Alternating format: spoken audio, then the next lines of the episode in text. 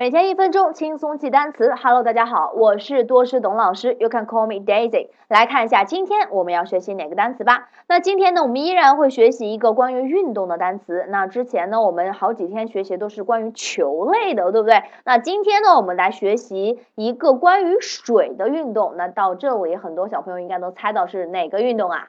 游泳，对不对？So now let's read this word。我们先来念一下这个单词：swim。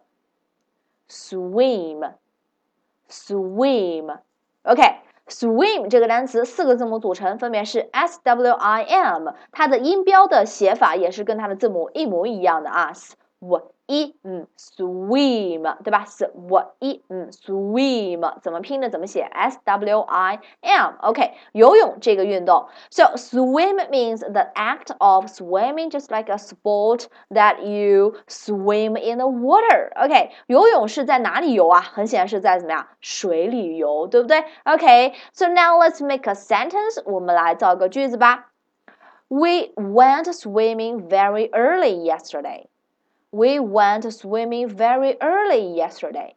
我们昨天呢啊去游泳去的特别早。We went swimming very early yesterday. OK，这里面有一个固定的词组叫做 go swimming 啊，去游泳。那这里我们用的是过去时，所以 go 它的过去时就是 went，对吧？所以我们句子当中写的就是 We went swimming very early yesterday. OK，今天的单词 swim 非常简单的一个单词，对吧？S W I M，你学会了吗？